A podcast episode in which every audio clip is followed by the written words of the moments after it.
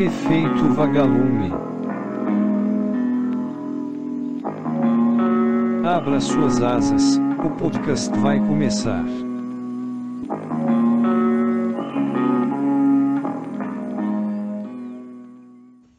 Olá, pessoal! Somos alunas da Zoologia C do curso de Ciências Biológicas da UFRPE e hoje vamos conversar um pouco sobre genética em invertebrados, com o título Ouriço do Mar A Descoberta da Compatibilidade Genética. Meu nome é Larissa Monteiro e estou aqui com minha colega Sofia Moura. Olá, pessoal! Estou muito feliz em estar nessa conversa com vocês. Espero que gostem do nosso episódio. Bom, para iniciarmos essa conversa, vamos para pesquisas publicadas no ano de 2006, que foram impactantes para os campos da genética e zoologia. O ouriço do Mar Roxo e purpuratus, que é o ouriço do mar, é o organismo modelo para estudos biológicos em mais de 150 anos. Isso sugere que há muitos pontos em que a ciência precisa explorar a fim de encontrar respostas.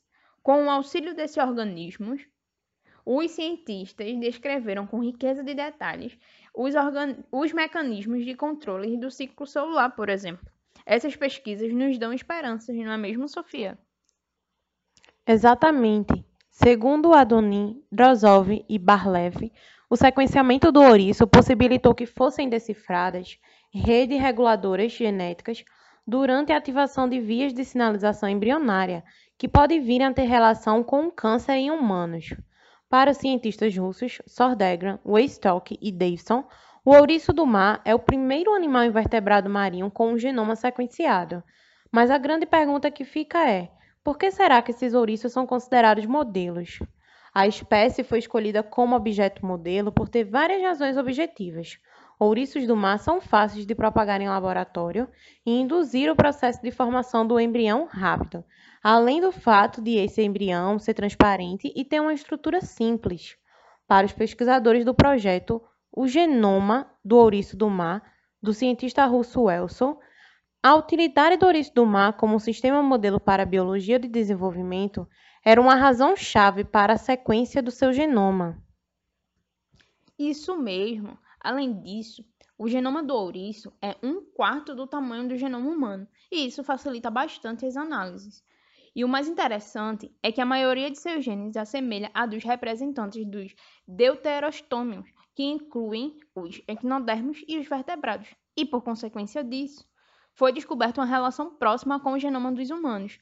Um exemplo é que os pesquisadores russos Adoni é, Drozdov e Barlev relataram que o genoma do ouriço do mar contém genes associados a doenças humanas, que são expressos na embriogênese embriogênese, que é o processo de desenvolvimento do embrião.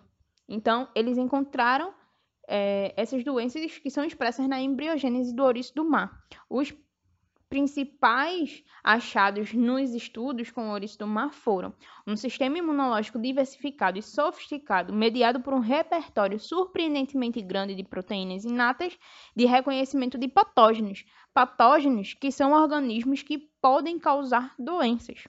O ouriço do mar tem genes associados à visão, audição e equilíbrio, o que sugere, até então, capacidades sensoriais que antes não eram conhecidas. Muitos genes estão associados a doenças humanas foram encontrados no ouriço do mar. Por falar em achados, com a descoberta do genoma do ouriço, pôde-se perceber uma relação de parentesco com nós, seres humanos, que compartilhamos cerca de 7.077 genes com esses ouriços. O pesquisador Welson afirmou que, com um mapa completo de DNA do ouriço do mar, podemos agora aprender mais facilmente como cada processo funciona durante o desenvolvimento humano. Os transcriptomas, que são RNAs, um conjunto deles, que são responsáveis por transcrever as informações contidas no DNA, podem ilustrar com facilidade e de forma experimental cada molécula de RNA mensageiro que está presente em células embrionárias.